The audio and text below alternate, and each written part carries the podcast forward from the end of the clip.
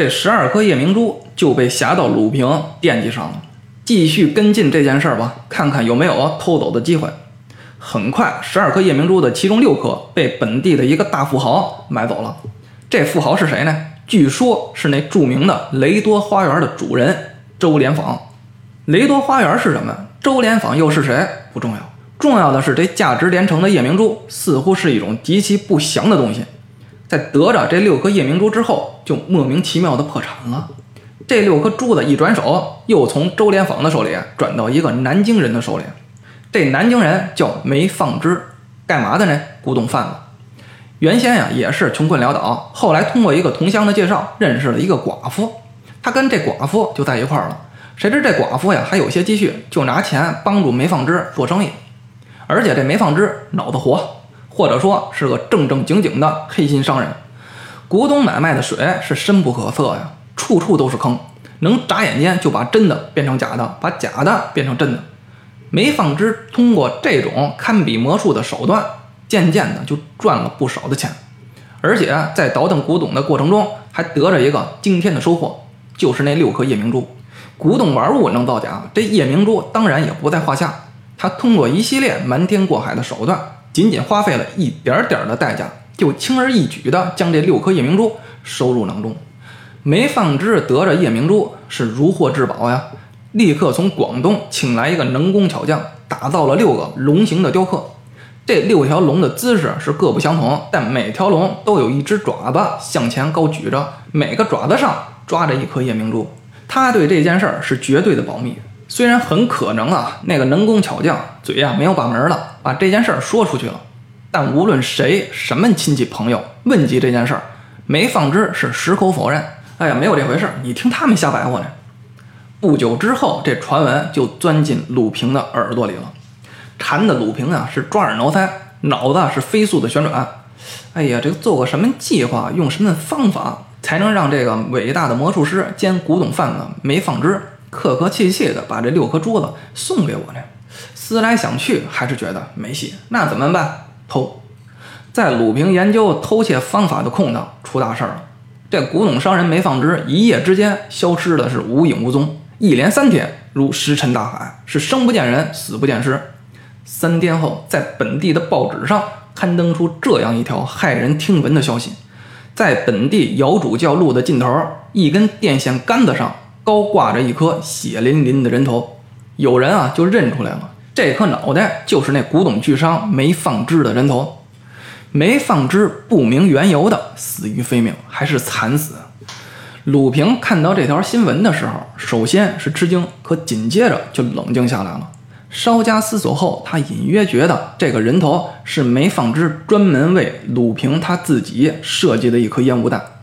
但他又一想，觉得不对，鲁平自己的计划他自己都不知道怎么着手呢。那梅放之又没有什么预知能力，他怎么可能知道？但鲁平认为这件事儿，这个人头并不简单。这人头是不是梅放之的都不确定，鲁平觉得啊不是梅放之的，但也没有证据，全是凭空猜测，那就暗中调查吧。经过一番细致的侦查后，鲁平一无所获，不仅查不出梅放之是死是活，甚至连那六颗夜明珠也从此销声匿迹，好像与梅放之一同消失了一样。鲁平断了所有的线索，不得已就把这件事儿搁下了。而且鲁平这人挺忙的啊，又很敬业。看哪家有钱人不地道，就想办法偷一下子。所以久而久之，鲁平就把这六颗夜明珠的事儿给忘了。好巧不巧，谁能想到十年后，鲁平打听对面四十三号这一家人信息的时候，他一下子将四十三号的主人梅望之与那十年前脑袋搬家的梅放之联系在一起了。首先在名字上，梅望之和梅放之字音非常的相似。其次，这梅望之两口子向外声称自己是上海本地人，但鲁平在门口所听到的那中年妇女的声音，分明还是南京人的腔调。第三，以前的梅放之是古董贩子，而眼前的梅望之是个从旧货市场起家的人物，这两种生意可谓是殊途同归啊！古董和旧货有区别吗？这三个疑点串在一起，鲁平便猜测呀，这梅望之就是梅放之。经过几天密切的观察和打探后，鲁平断定一定以及肯定，没忘纸果然就是没放之。鲁平还摸清了另外两件事：其一，十年前梅放之之所以无缘无故的失踪，确实与鲁平有直接的关系。鲁平的一个极其亲信的部下，在无意中将他要拿走夜明珠的计划透露出去了，这一传就到了梅放之的耳朵里，他的心可就提起来了，也自知自己啊不是鲁平的对手。别说他了，上海多少富豪都不是他的对手啊！那东西说丢就丢，梅放之因此就做了一个计划，就是那人头的计划。做好计划后，他抱着六颗珠子溜之大吉。第二件摸清的事儿是关于那个六颗夜明珠的。其中的三颗没放之在两年前已经秘密卖给了一个犹太的商人，这犹太商人一转手又以高额的价格卖给了一个专收中国国宝的英国人。这三枚可怜的小东西啊，从此彻底脱离了中华的国籍，漂流海外。而剩下的三颗仍旧在这南京人梅放之的手里。以上就是鲁平得到的重要的消息。这鲁平啊，越来越兴奋啊！最初他来平村的时候，其实只是好奇心的驱使，想研究研究这魔屋里的男人和女人是怎么消失的。不料，自从他搬进三十三号之后，这魔屋果真就变成魔屋了。短短的时间内，出现了一个又一个奇奇怪怪的人和奇奇怪怪的线索。